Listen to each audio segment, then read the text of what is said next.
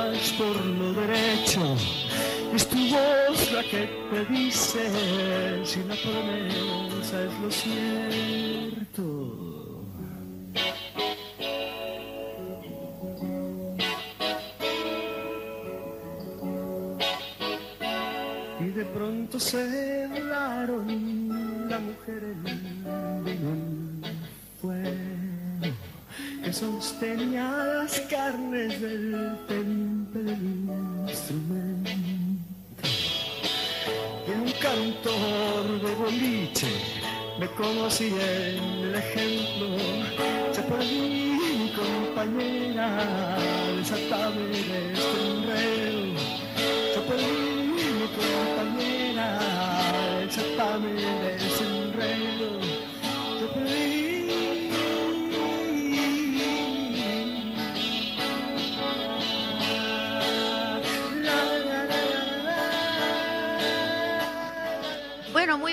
días a todas y todos los que nos están escuchando del otro lado de los micrófonos. Qué lindo sería tener un programa de la noche porque estás, pones la voz como... Ah.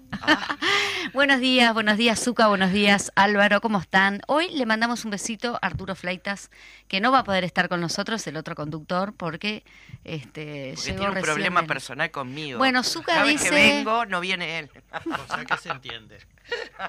¿Se entiende? No, un abrazo, Arturo. Mejorate. Bueno, que te estamos necesitando aquí. Ah, el otro día estuvo muy atento él al invitado, que hoy vamos a seguir desarrollando el mismo, la misma temática que estuvimos este, el programa anterior. Zuka, no sé qué te pareció a ti, que justamente lo, lo viste, lo Bueno, escu- yo lo como escuchaste. oyente quiero decir que me gustó muchísimo este, el programa. Este, y bueno, y la temática, por supuesto, es muy, muy, este, muy, este, Interesante, interesante. necesaria. y necesaria de hablar esos temas en radio, ¿no? Y vamos a estar también comentando algunas de las este, propuestas infantiles que tenemos, porque los actores, las Sí. actrices, justamente en esta época... Estamos eh, en época de zafra, claro. teatro infantil. Cantidad de, obras para niños. Sí, sí. días. Muchísimas, Cantidad. Sí. Eh, capaz que presentamos a nuestro invitado para que él también pueda meter este bocado en todo esto que estamos hablando. Eh, Fernando López, él es licenciado en comunicación social y eh, vamos a hablar justamente del tema de la corrupción y los medios y en este caso nos vamos a estar eh, vamos a estar desarrollando el tema de las redes sociales y las fake news que es en uruguayo sería las falsas noticias. Buenos días, Fernando, False, ¿cómo estás? False news. ¿Cómo? False. Ah, no es face news. No, face es cara, false es falso. Bueno.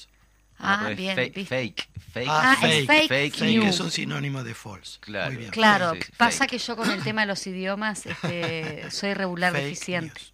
Fake news, Exacto. sí, noticias falsas, sí, exactamente. Ahí va. Bueno, sí, hoy Buen muchas gracias, día. buen día, muchas gracias por invitarme nuevamente y, y bueno, Lástima que no te pudimos invitar con agua, pero bueno. es verdad, es verdad. Además comentaba que caminé todas las cuadras posibles sin encontrar una botellita de agua, parece que está faltando. no sé. Muy bien. El sismo, estábamos hablando justamente que quizá eh, de ahí va, va a venir el agua, ¿no? Claro, se nos movió la, la tierra, parece que, que en Atlántida, ¿no? Sí, tengo acá la noticia, si quieren la Y comentamos. este, Eh, porque claro, esto fue... Todo el mundo está hablando y no podemos dejar de hablarlo independientemente que sea un programa cultural, porque también es cultura el tema del ambiente. Se registró un sismo en Uruguay. La Intendencia de Canelones informó que hasta el momento no se identifican impactos. La geóloga Leda Sánchez del Observador Geofísico de Uruguay, Observatorio, perdón, confirmó el episodio y señaló debe haber sido grande porque hubo movimientos en Paso de los Toros. También hubo en Atlántida, bueno, las inmediaciones, a, a 11 kilómetros a la redonda, por lo que pude visualizar. Yo sentí en casa, pero pensé que era un trueno nomás, y fue justamente a la hora que esto estaba sucediendo. ¿Qué fue la noche? ¿Qué- 5.25 de la mañana. Ah, mañana. Y a mí que yo duermo y no me despierta ni un sismo. Bueno, en este caso parece que sí. Parece que te despertó un poco. Muy bien. Estuvimos estudiando ahí, ¿no? El tema de... Porque vaya si hay agarrarlo para... eh, de, diferentes ángulos, el- la temática principalmente de las noticias falsas, pero también del tema de este que lo decíamos el otro día, caso Penades podría ser uno de los de los ejemplos para justamente estar desarrollando el tema en el día de hoy. No sé por dónde lo, lo querés como Fernando agarrar, pero también está la corrupción, ¿no? La corrupción desde la perspectiva de las redes sociales. Sí, el tema de las redes sociales, bueno, es, es algo relativamente reciente, ¿no? Eh, pensemos que la- las primeras redes sociales se desarrollaron muy incipientemente allá por la década, mediados de la década del 90. Hay una, la primera red social que surge se llama Six Degrees, que es una, eh, digamos, significa 6 grados, eh, está basado en la teoría de los 6 grados de separación, en donde, digamos, eh, se contempla que cada una de las personas en este planeta puede contactarse con cualquier otra ¿sí? a través de seis contactos o vínculos sociales. Eh, ahí empezó a surgir el tema de las redes sociales, pero bueno, después empezó a principios de la década, del, digamos, del, del, del 2000, 2004, cuando surge Facebook y demás, eh, es cuando empieza, digamos, la verdadera explosión de las redes sociales. Pero noticias falsas, digamos, históricamente, siempre, Siempre, ¿no? siempre. Eh, pensemos- Aún cuando no existían las, re- las redes y bueno, existían todos estos me- los medios, medios de ¿no? comunicación, sí, que incluso los periódicos, Los eh, que estimulaban mucho esto. Pensemos eh, fines del siglo XIX, ¿sí? 1898, cómo Estados Unidos interviene eh, en la guerra de independencia de Cuba, ¿sí? con la explosión de un acorazado que estaba amarrado en el puerto de La Habana, en donde ese acorazado explota, no se sabe bien por qué, quién realizó el atentado y demás, pero eso sirvió de excusa, digamos, la difusión de esa noticia falsa sirvió de excusa a través de los periódicos, sobre todo de Hearst en esa época, para eh, que Estados Unidos interviniera en esa guerra contra España, y después, una vez, digamos, hacía 30 años que los cubanos estaban peleando contra España, y eh, ya veían, digamos, España estaba en jaque. Eh, Estados Unidos interviene en una situación preferencial, ¿no? De la guerra. Y, mm, y bueno, una vez que se gana la guerra de independencia, eh, con la intervención de Estados Unidos, Estados Unidos, eh, en la primera constitución cubana, incorpora algo, digamos, bajo chantaje, que es la enmienda Platt. La enmienda Platt lo que hacía era reducir la soberanía de Cuba, ¿sí? O sea, y además arrogaba a Estados Unidos intervenir en cualquier momento cuando sintiera peligrar su propia seguridad nacional. Entonces, a partir de ahí y hasta 1934, que es donde formalmente existe en la Constitución cubana la enmienda Platt, eh, pero no solamente formalmente, sino después, eh, de hecho, digamos, sigue hasta el triunfo de la Revolución cubana, digamos. Eh, Estados Unidos se arrogaba ese derecho. Lo mismo pasó en la guerra de Vietnam, ¿sí? 1968, la, digamos, el ataque supuestamente norvietnamita contra un contra un eh, barco de guerra norteamericano en el Golfo de Tonkin. es lo que le permite a, a Lyndon Johnson, ¿sí? tener todas las armas para atacar con toda la munición pesada contra los norvietnamitas. El Congreso le da la autorización y además la, la opinión pública lo favorece a través, digamos, de la difusión de esa noticia falsa. Después se comprobó que era falsa. Y así la guerra de Irak, ¿sí? pensemos eso lo mucho más reciente, recordemos eh, a, a Bush ¿sí? diciendo que Irak tenía armas de destrucción masiva, Sí. que él mismo después dijo que no existían. no existía. ¿sí? Pero eso le permitió invadir Irak ¿sí? y llevarse todos los beneficios del petróleo, etcétera Y además la reconstrucción de Irak, ¿sí? El, eh, Cheney, que era el vicepresidente, tenía grandes intereses en las constructoras que Claro. después Que reconstruyeron reconstruyeron. eh, los desastres de la guerra de Irak. Así que el tema de noticias falsas ¿sí? viene de larga data. Eh, el tema es que las redes sociales... Lo agrava de alguna manera, ¿no? O- Claro, lo que pasa es que ahí... eh, Es como que te lo pusieron más visible, porque en realidad siempre existió, como por lo que estás... en, el- en el pasajeros. usuario, digamos, en, en las personas comunes y corrientes, digamos, ahora tienen un mayor acceso a esas Exacto. redes sociales, entonces hay más posibilidad de... Y además pensemos que detrás de las, de, lo- de las noticias falsas hay varios intereses, no solamente los intereses políticos. Muchos eh, trolls, ¿sí? Lo que hacen es difundir noticias falsas para beneficiarse personalmente. Sí. Con- por cada clic o visita a esa noticia falsa generan dinero. Claro, eso debe ser empresas Es también que los negocio. generan. Es un negocio muy grande el de las redes Es sociales. una fuente laboral el troll. Eh, Claro. Pero bueno, Lamentablemente. eh, yendo un poco más, o sea, viniendo un poco más a, a la realidad uruguaya, Mm. pensemos que, eh, digamos, la reina indiscutida de las, de Y fake Argentina, news- ¿por qué no? Pero en este caso Eh, Uruguay. Vamos a hablar de Uruguay. Eh, la reina indiscutida de las fake news en Uruguay, ¿quién es? Es Es una la- senadora. La Sí, señora Bianchi. Bianchi. Eh, Ayer o antes de ayer ya tuvo. ¿Te otra enteraste de perlita. alguna face, eh, fake, Tuvo fake una, news? ¿no? Ayer creo, antes de ayer. Sí, pero viene de, digamos, ella viene de larga data Sí. Por un interés político, sí, de... de- ¿Eso está estudiado lo que ella hace o lo hace de, de inconsciente?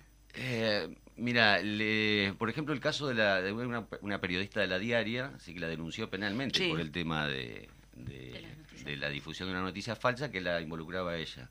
Eh, Denise Legrand se llama la periodista. sí. Denise. Eh, y ella lo que lo que hizo Bianchi con respecto a ella fue poner un- una foto de la periodista, el nombre de la periodista y el medio en el que trabajaba y difundir eh, una, una supuesta cita que había dicho la periodista que era que Lula debería recurrir a, a las fuerzas chavistas para reprimir a los, bol- a los bolsonaristas, Sí. digamos, a los seguidores de Bolsonaro, en el medio de toda esa, eh, esa situación de movilización, invasión de, de instituciones públicas que se dio después del triunfo de Lula, De Lula. eh, en, el, en Brasil. ¿sí? Sí. Eh, ¿Cuál fue el, el tema, digamos, de las movilizaciones? Que también existe en Brasil una gran discusión por el tema de las fake news, ¿sí? porque lo que sostiene, digamos, el gobierno es que muchos de los bolsonaristas se movilizaron a través de fake news. Y la fake news principal era que Lula había ganado fraudulentamente. Claro. Entonces, eh, digamos, a partir, esto existía ya desde antes, ¿sí? Eh, La discusión de un proyecto de ley en Brasil para eh, regular el tema de las, de las noticias falsas, digamos, sancionar el tema de, la- de las noticias falsas, que empezó con el tema de la pandemia, hace Mm. tres años. Ese proyecto fue presentado hace tres años. El tema que cobró relevancia otra vez con el tema de la movilización de los bolsonaristas, ¿sí? Mm. que invadieron las instituciones, Claro. eh, la Sí. presidencia, la Corte Suprema, eh, el, el Congreso, ¿sí? Entonces lo que hicieron fue, eh, digamos, tuvo una primera sanción, una media sanción en el Senado y ahora se sigue discutiendo, digamos, a nivel diputado. Consideran muchos que no, no va a avanzar mucho porque hay mucha presión, digamos, de, sobre todo de las grandes corporaciones. Google se metió ahí en la discusión. Mm. Eh, en fin, eh, el tema de las noticias falsas, bueno, pero el- volviendo a Bianchi, no es el Y primer las caso. redes sociales. Y las redes sociales, Viene muy todo muy, muy también enganchado una cosa con la todo, otra. todo, todo está vinculado. Vinculado. eh, también, digamos, Bianchi atacó un- a un presidente de la región, digamos, con una noticia falsa. No sé si se enteraron de eso. Eh, Sí. Gustavo Petro, el presidente de Colombia, el año pasado, Sí, apenas ganó la segunda vuelta, Bianchi se hizo eco de una fotografía, Una foto un montaje. Sí. O sea, era a la legua.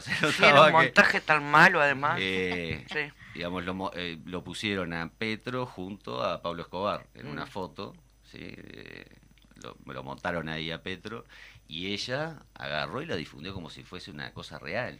Ahora, lo más grave de todo esto es que viene justamente de una senadora, ¿no? De, un- de una, una persona política y que nos representa, se supone, o nos debería representar a todos los este, uruguayos, ¿no?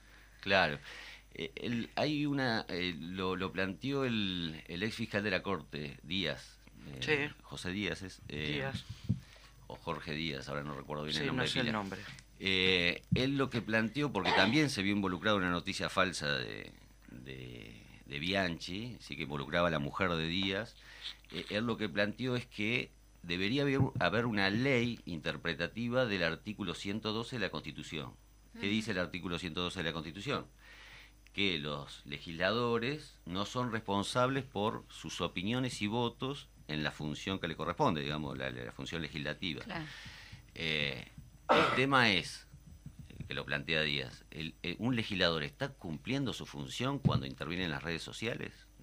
Eh, esa es la gran discusión. Esa es la ¿no? gran discusión. Eh, entonces, hay algunos que creen que deberían ser sancionados, o sea, responsables penal y civilmente por sus intervenciones. Bueno, en- ayer tuvimos una intervención de, Gandini en, en, en, en este, en el debate sobre juicio político a COSE, en donde sacó el teléfono y mostró la, la, eh, la placa que estaba saliendo, eh, anunciando desde el Frente Amplio la, la, em, la cuestión de prensa a las, a las 7 de la tarde de, de Carolina Cose con, con el Frente Una Amplio. conferencia de prensa. La conferencia de prensa, la cosa. este, Sí. Y estaban en pleno debate. El señor senador se tomó la Consultando, molestia de, sí. de buscar en, en Twitter eh, el anuncio. Y, y además basarse en eso para eh, votar el juicio político, ¿no? A la, a la intendenta. Claro. Hay, hay toda una movida, digamos, eh, política, económica, eh, que, digamos, estas redes sociales, que las redes sociales en, realidad no son ni buenas ni malas, no hay que interpretarlas de esa Según manera. cómo sean utilizadas, ¿no? Claro, y además todo lo que hay detrás. Eh, uno puede, digamos, la- los que los que están detrás de las redes sociales son Mm. enormes corporaciones, ¿sí? Sí. Pensemos eh, Facebook, ¿sí? Facebook se integra Facebook, Instagram, Tears, que es una, nueva red social que quiere competir con Twitter, y eh, además WhatsApp. Eh, y después tenemos del otro lado, ahí, bueno, el, CEO principal es Max Zuckerberg, el, fundador de Facebook. Detrás de Twitter, ¿quién está? Elon Musk, ¿sí? Uno, o sea, un gran, eh, es el multimillonario, el que supuestamente tiene la fortuna más grande del mundo, con 220 mil millones de euros, es una locura de plata. Eh, y en general, digamos, ¿cuáles son las formas de, eh, de hacer ganancias con las redes sociales, digamos, para estas grandes corporaciones? Eh, ahí se pueden identificar tres vías. Una es el tema de la, de la venta de datos. O sea, nosotros tenemos que pensar que cada vez que estamos en una red social, eh, esas grandes corporaciones tienen todos nuestros datos. Estamos expuestos. Estamos expuestos, no solamente por los datos que nosotros brindamos al unirnos a esas redes sociales, sino por los por la cantidad de, de, de posts, publicaciones Claro. eh, que nosotros eh, metemos diariamente, en lo que ellos van creando un perfil. Le damos de comer al enemigo. Nosotros lo que ellos hacen es crear un perfil nuestro, ¿sí? A través de algoritmos. Entonces, eh, en general lo que hacen es crear un perfil de consumidor más que nada, ¿sí? No somos, Claro. para ellos no somos ni sujetos políticos, ni, No, no, ni, no, ni- no. ni ciudadanos, ni, ni nada. O sea, somos consumidores. Es lo que lo que hacen es reforzar esta sociedad de consumo, ¿sí? Entonces, esa, esa venta de datos se la venden a otras empresas. Y a partir de la venta de esos datos, eh, lo que hacen es publicidad, sobre todo dirigida. No sé si ustedes vieron que por ahí van a Facebook, ¿sí? Y ven una publicación, supongamos, de cerveza artesanal, ¿sí? No sé, la historia de la cerveza artesanal en Uruguay. yo agarro, le doy un me gusta a esa publicación Sí. y después de eso me empiezan a llover eh, publicidades sobre cerveza u otro tipo de vidas Sí. similares. ¿sí? Y a veces ni siquiera poniendo me gusta, simplemente vos mencionás en voz alta algo y, a- y te aparece. Eso es lo más este, interesante. preocupante. Más preocupante. Decís tal cosas, qué raro, ¿no? Y después otra forma de ganancia de estas, de estas corporaciones es la cuestión de los posicionamientos de determinadas cuentas, temas, ¿sí? Y eh, posteos también. Claro. Pensemos un político que está en campaña electoral, lo que hace es pagarle a la red social para que posicionar su cuenta en un lugar destacado y entonces conseguir seguidores a través de, esa- Mm. de esos posicionamientos. Así como los temas, o sea, a mí me interesan determinados ejes o temas de campaña que yo los quiero viralizar. También los pago y la red Claro. social se encarga de, de viralizarlos. Eh, y lo mismo con los posteos.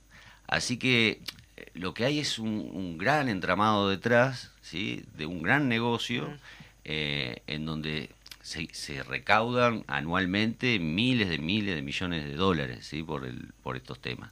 Y que también al consumidor le da dinero, ¿no? Es porque, viste que hay como un negocio de en las redes, yo lo veo, no sé, en, en gente que, que, que de los medios, que te vende cosas a través de, de Instagram o que promociona determinados productos porque le pagan para promocionar ese... Claro, o sea, ese, es como- ese- ese es el servicio publicitario. ese es el digamos. servicio, pues. Ese es el servicio publicitario. Eh, lo que pasa es que puede ser, no sé, el negocio de la esquina que se publicita a través de, de las redes sociales, que Sí. paga un mínimo, o si no, grandes empresas que publicitan a una escala mucho mayor, ¿sí? La llegada es diferente, no es lo mismo el barrio de la esquina que, Sí, obvio, que no sé, una empresa como Nike, por ejemplo, que Claro.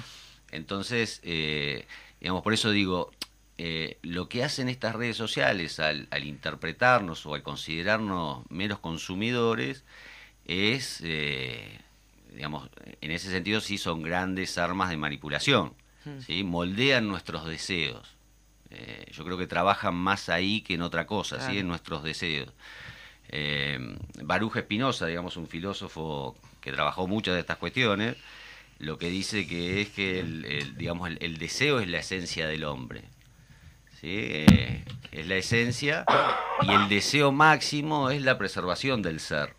¿sí? Ahora cuando la preservación del ser no significa la, digamos, la mera supervivencia, sino eh, activar nuestras potencias ¿sí? en, en el encuentro con los otros. Y a, partir- a partir de esa potenciación, ¿sí? Eh, digamos, se desarrolla nuestra capacidad de hacer. En este caso es a la inversa, un poco lo que hablábamos la otra vez, ¿sí? el tema de la conversión de sentidos de clase, de grupo de clase, en valores universales. Cuando digamos existe esa conversión, se modifican nuestros propios deseos, digamos. Claro.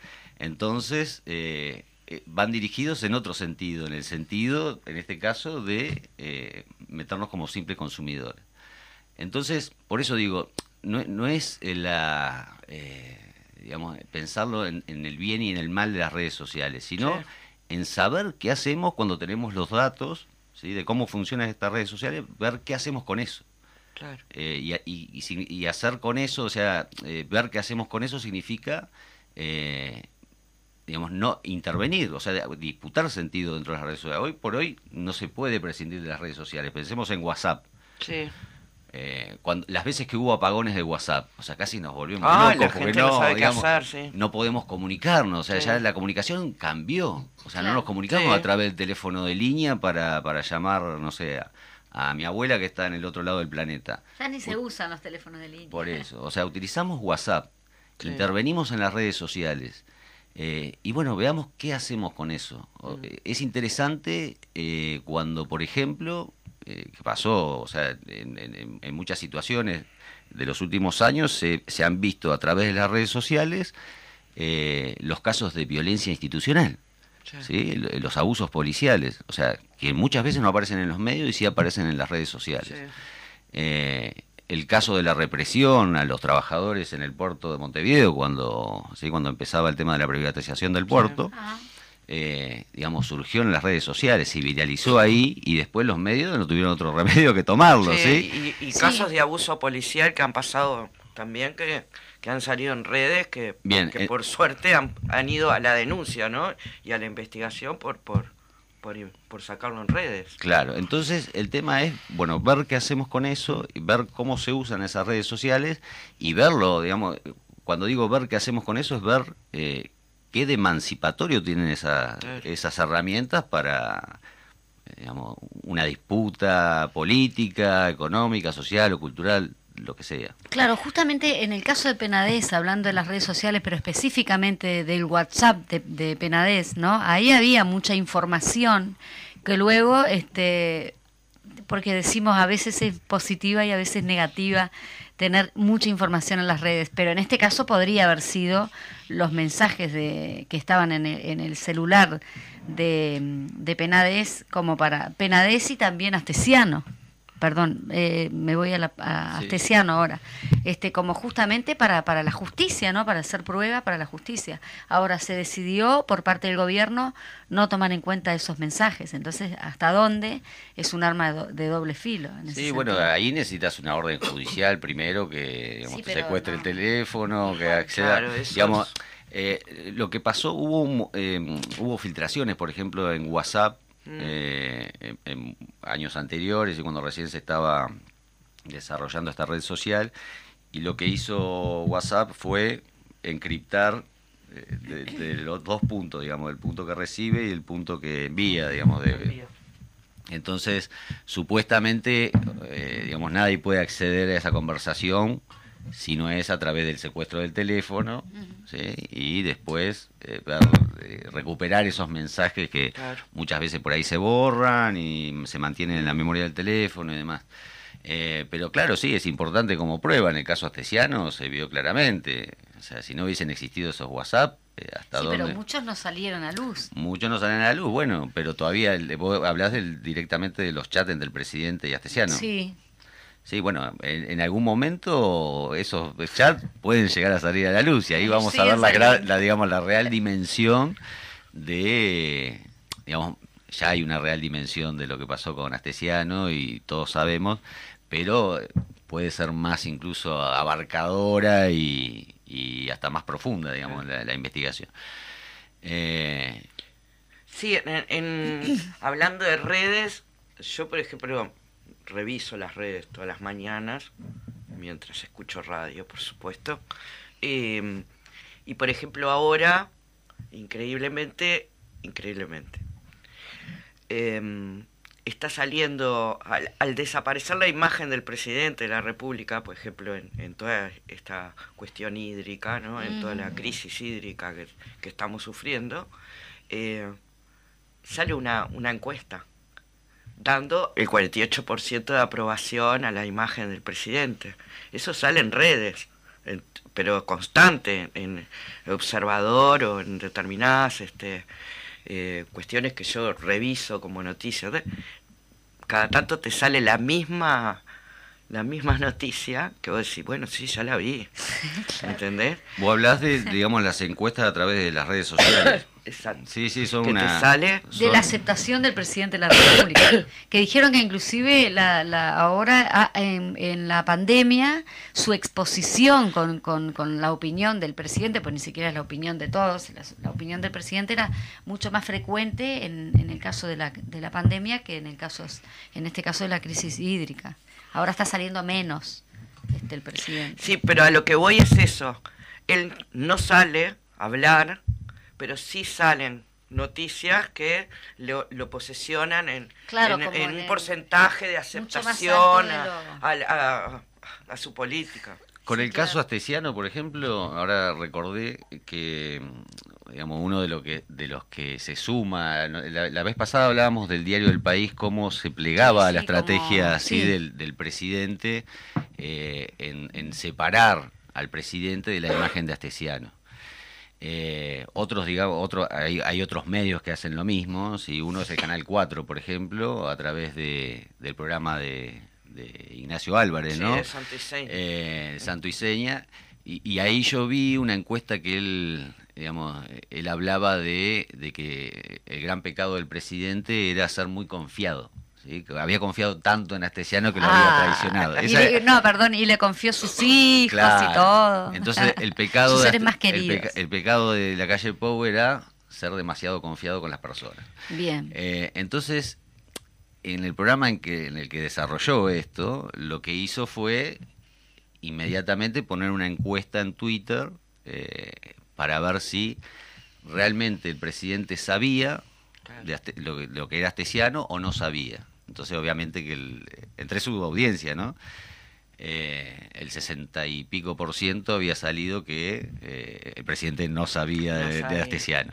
Entonces, eh, son poco representativas, tengamos en cuenta Claro. eso, el, el- el- el- el universo sobre el cual se hace esa, Sí. esa encuesta. Por ejemplo, pueden ser los la audiencia del propio Ignacio Álvarez, que más o menos piensa como él, Claro. etcétera. Eh, o incluso se puede, digamos, estimular determinados trolls para que voten a favor de esa, de esa propuesta. O sea, Sí, por eso te decía hoy, el troll para mí es como una fuente laboral. claro, tal cual. en- eh, si vos lo mirás en redes... ¿Les este, parece? Vienen épocas políticas ahora, perdón, un segundo. No, no, Este, y, y ya los trolls están, pero a full, ¿no? No, disculpa. Sí, Este, no, no, no. Estaba mirando el reloj justita y media. Nos vamos a un corte, Fede, y volvemos. Quizá volvemos con la canción, Fede, cuando vuelvamos del corte. Metemos la canción, pues ya estamos y media. Gracias.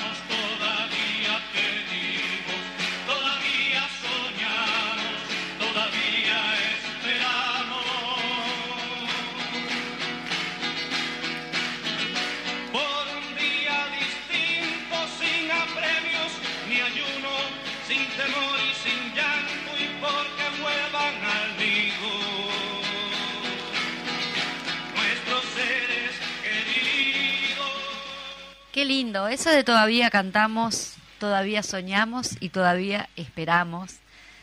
Eh, linda canción. La elegimos porque en realidad con esta situación que estamos viviendo y que hay que poner como un poco de, cultura y arte como para desestructurar un poco y para poder sobrevivir también a todo esto que estamos este, pasando a nivel político, a nivel derechos humanos, a nivel social. Bueno, lo social ya, ya este, está enrabado todo, ¿no?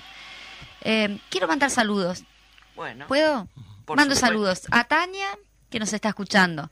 Mando saludos a Débora Gribov, que nos recomendó el entrevistado ilustre que tenemos, este que lo tuvimos el, el miércoles pasado y este.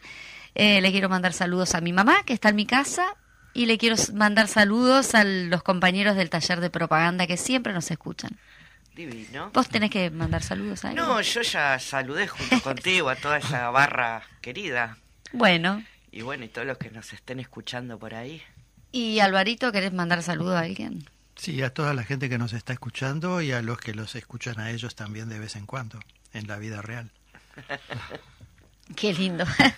Bueno, y pasamos, vamos a pasar algunas, algunas noticias que lo decíamos al principio con respecto a los compañeros, las compañeras actrices y actores y músicos también, ¿por qué no? Y bueno, toda la rama de, la, de las artes eh, dentro de la cultura, que esta es una época de zafra y que queríamos este, mencionar alguna de las actividades que se van a estar realizando.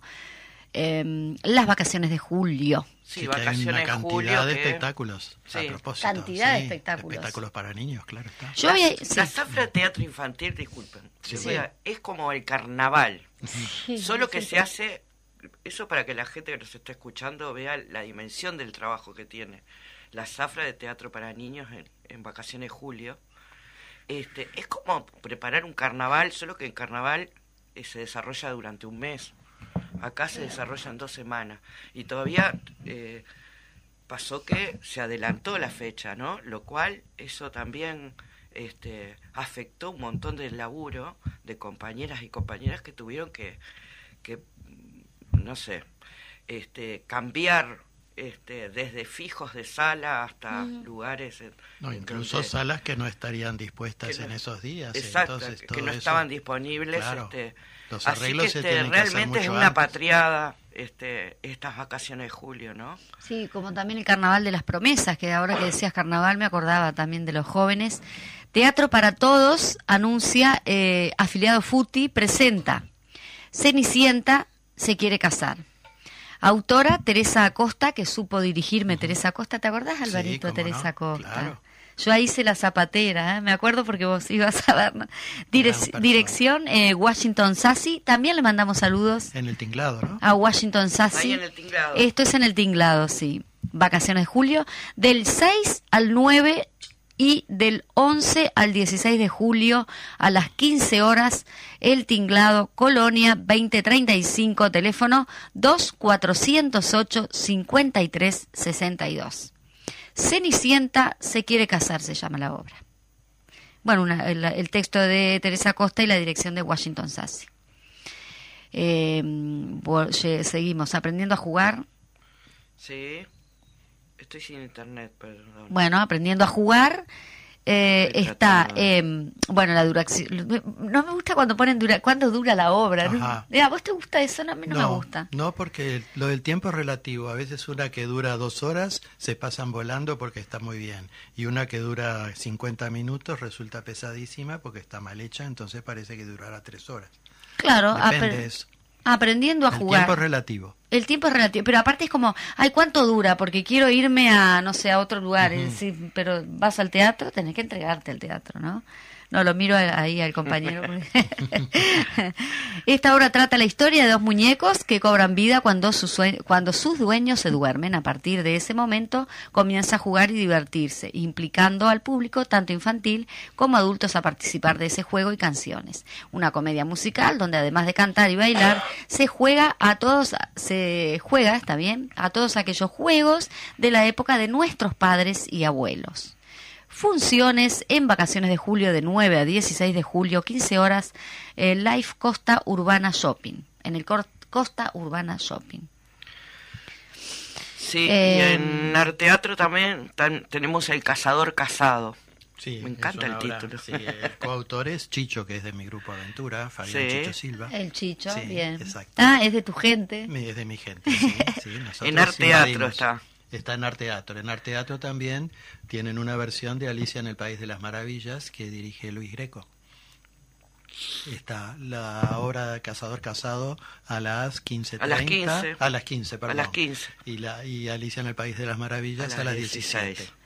A 17. Por todas las salas, hay en el Estela, hay en el Victoria, hay en el Galpón y acá hay en el Pitamilio también, que es el Castillo Pitamilio. No, no, no es, no, no, nosotros no nos achicamos con el Grupo Aventura. Tenemos dos obras en el Castillo Pitamiglio de aquí al domingo todos los días a las 15.30 tenemos eh, Tres locos juego, capita- juego sí. de piratas. Ahí juego va. de piratas. Y a las 17 horas eh, los fantasmas del castillo. Todos los días en el Castillo Pitamiglio funciones del Grupo Aventura, que es el mío, modestamente. Qué lindo. Álvaro, ahora vos Sí. vos venís de la vieja guardia del teatro infantil, Sí. porque hacés teatro infantil todo el año. mucho, sí, sí, exactamente. Tratamos siempre de tener obras infantiles. Sí. Claro, porque los niños no solo de- ven- tendrían que Bueno, ver lo que teatro pasa que, de que nos, eh, este, lo que pasa, sí, yo vengo de una generación que empezaba en marzo Mm. y terminaba el- la primera semana de diciembre en el teatro infantil. Sí, sí. Y éramos todos los días del año. Es que nosotros, nuestro Este- grupo, tenemos dos, dos eh, compañeros que escriben obras para niños. que Claro. son- y para adultos a veces también, claro, depende. Fabián Chicho Silva y Daniel Salomón. Claro. O sea, siempre tenemos eh, obras de infantiles. Claro, pero lado fue algo que se dejó, viste, que, que Ah, por lo general eh, es, eh, por eso decíamos que Sí, es el, se la semana zafra de No, vacaciones julio, en septiembre, de que sea todo pero el año, siempre tener algo infantil. Nos gusta, es Sí. parte nuestra. Además, para mí el, el, el, este, el público infantil es, es el, el más libre. Pero y Sí. claro, Es, y son este, los espectadores de Uno tiene de- que pasar por el público mañana, infantil todo. porque Sí. son son capaces de levantarse e irse. Ah, eso me- o decir, eso no me gusta, Sí, eso no me gusta.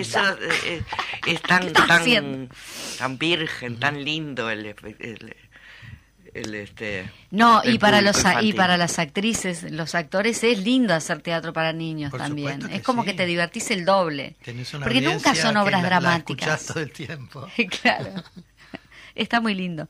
Bueno, muy bien. Y nada. Bueno, vayan al Recomendamos- teatro. recomendamos a todos a ir al teatro y también recomendamos la obra Entrañables de Ignacio Martínez, que no es de niños, Ah, sí. pero es a las 17.30 horas, sale un ómnibus de Crisol. Eh, la obra se llama Entrañables y se va a dar en el Teatro Politeama el viernes 14 de julio a las 20 horas. El, el ómnibus pasa, sale de Montevideo, pasa por Salinas, Ruta 11 y Canelones para que la gente pueda ir. Claro. El ómnibus sale 17.30.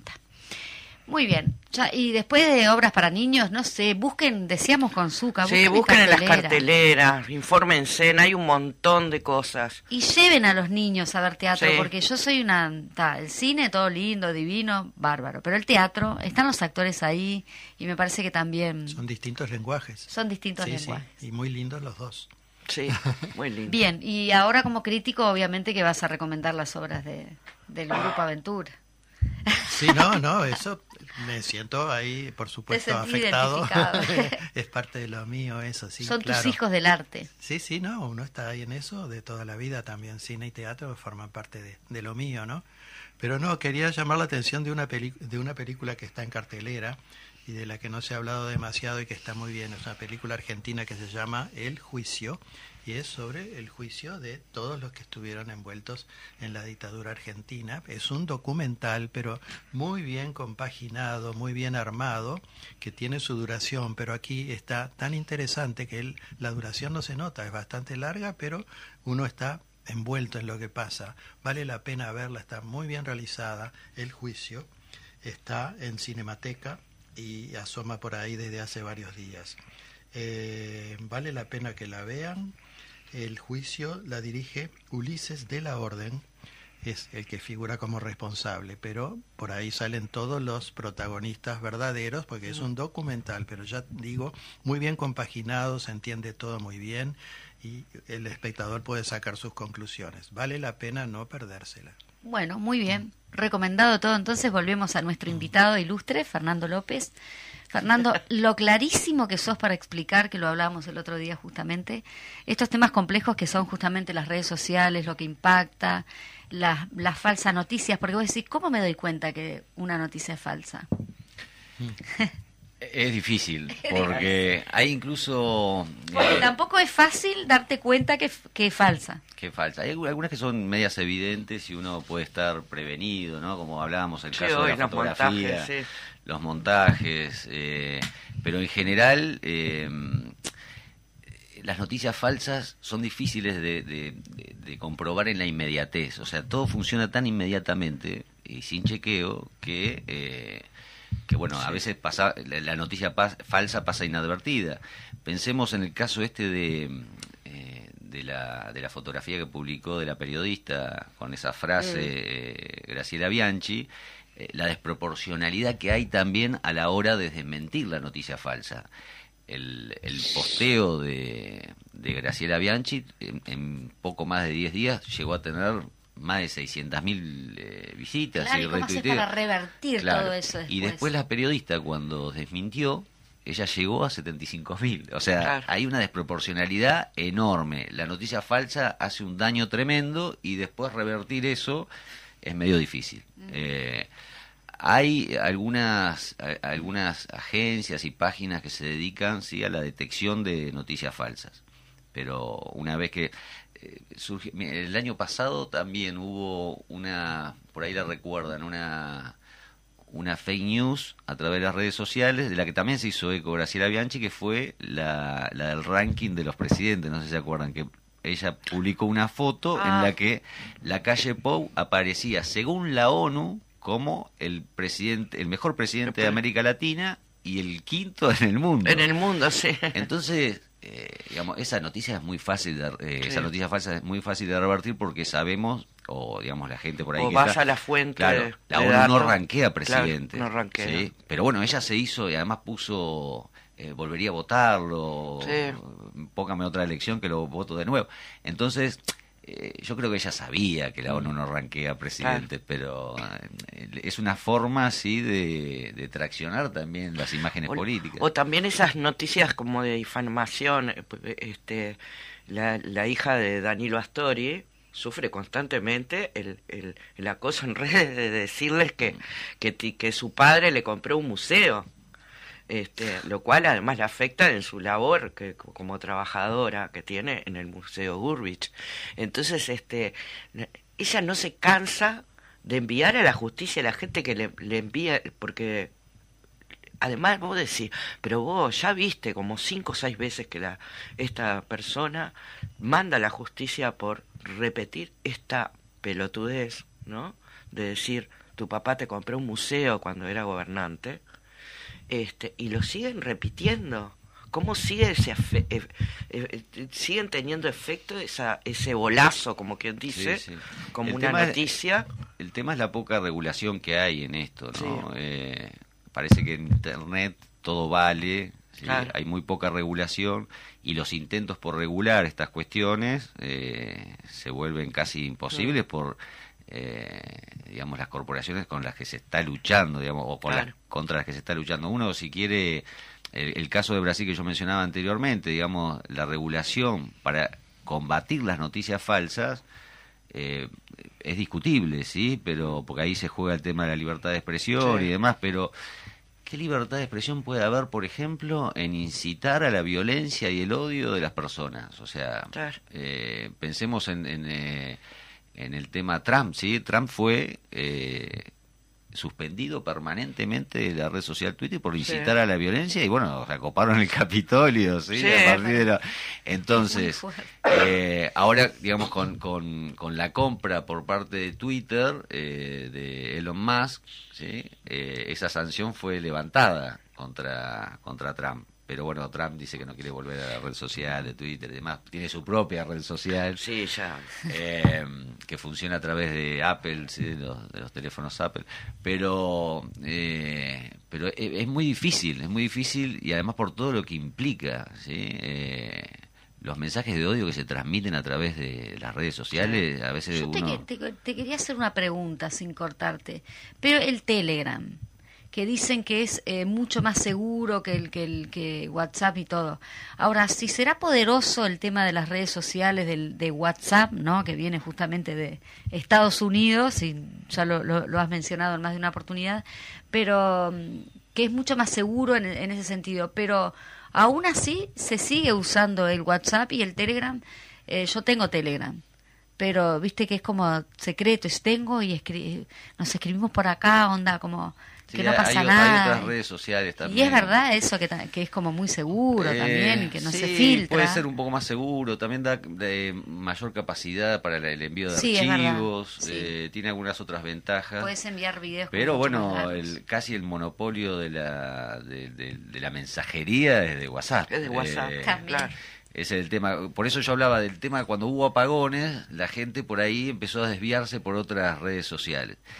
El tema de la, de, de la cuestión de las redes sociales, bueno, insisto con esto, o sea, eh, detrás de las redes sociales, eh, de Telegram, de WhatsApp, de lo que sea, hay grandes corporaciones, Claro. ¿sí? Hay enormes corporaciones. Eh, no están al servicio del pueblo, ¿sí? Están al No. servicio de intereses privados muy grandes. Eh, la llames como la llames, sea un poco más segura que la otra, Claro. pero es, ese es esa la cuestión. Entonces nosotros tenemos que saber eso y, insisto, ver qué hacemos con eso. Eh, tal vez en un futuro, digamos, logremos expropiarle las redes sociales a las grandes corporaciones, no lo sé, pero hay que hacer algo con eso y no podemos ser eh, tan fácilmente manipulables por estas grandes corporaciones cuando nosotros, eh, cuando nos agarran desprevenidos, tanto con, con fake news como con publicidad, con venta de productos y, y demás. Eh, por eso digo, hay que estar atentos a Sí, las estafas a- hoy por hoy Las son... estafas, exacto. Hoy todos los, los casos de estafa que, que la gente está sufriendo es por el lado de...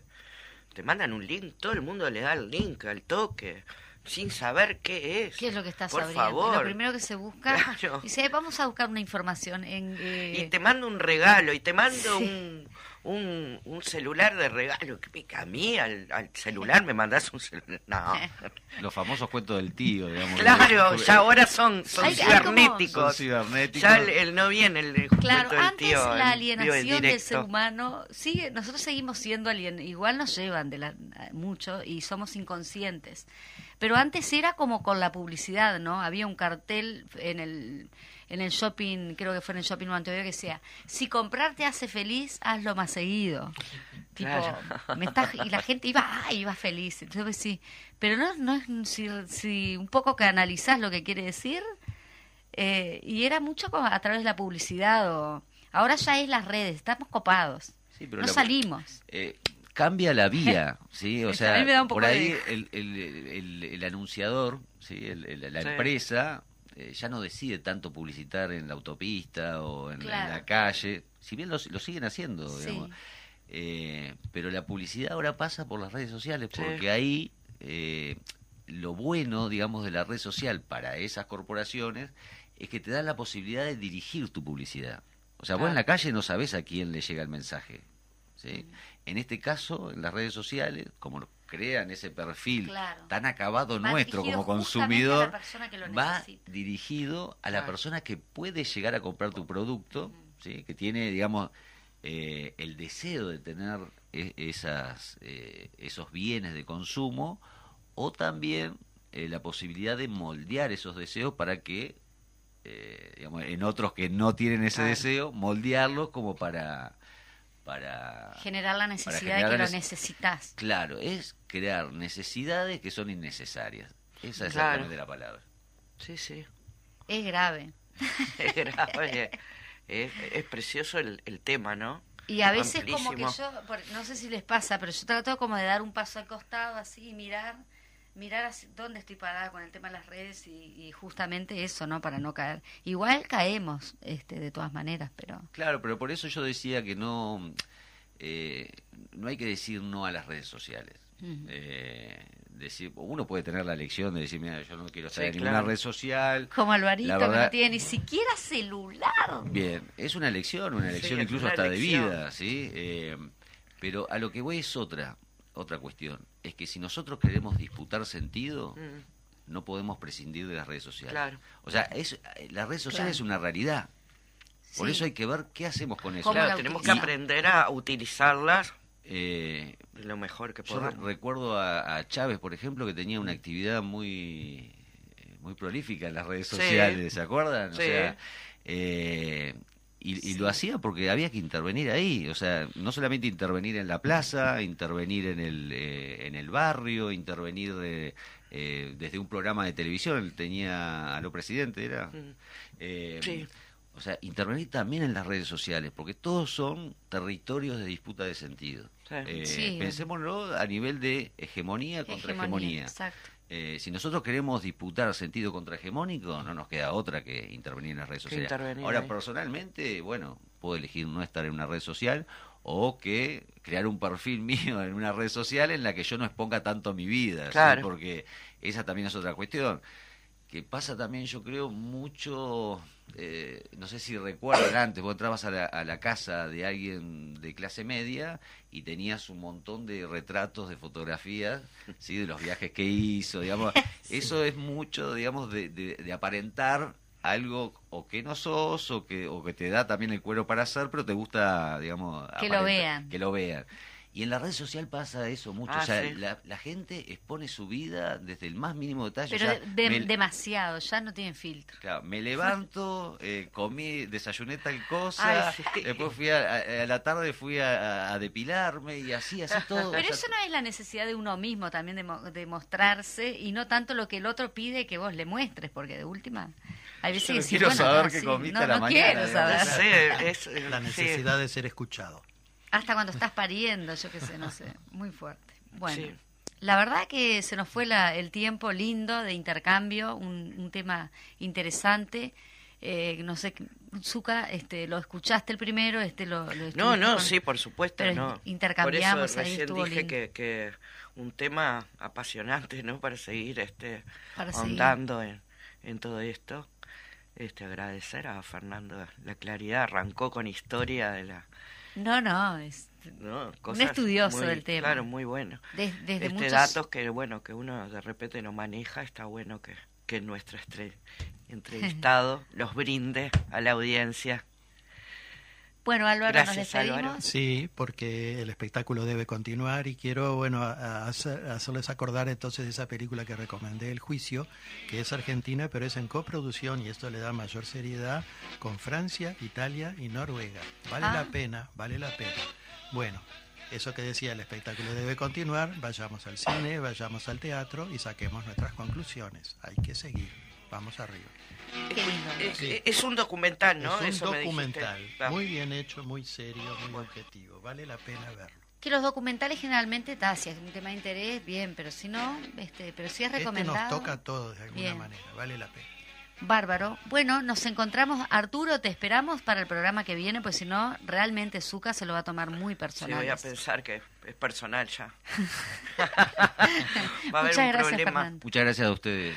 No, gracias. Gracias. Gracias, Gracias. gracias. Hasta el miércoles que viene, Nos vemos. entonces. Nos Chao, escuchamos. gracias, Chao, Fede. chao. Gracias, Fede, como siempre. persiguiendo destino.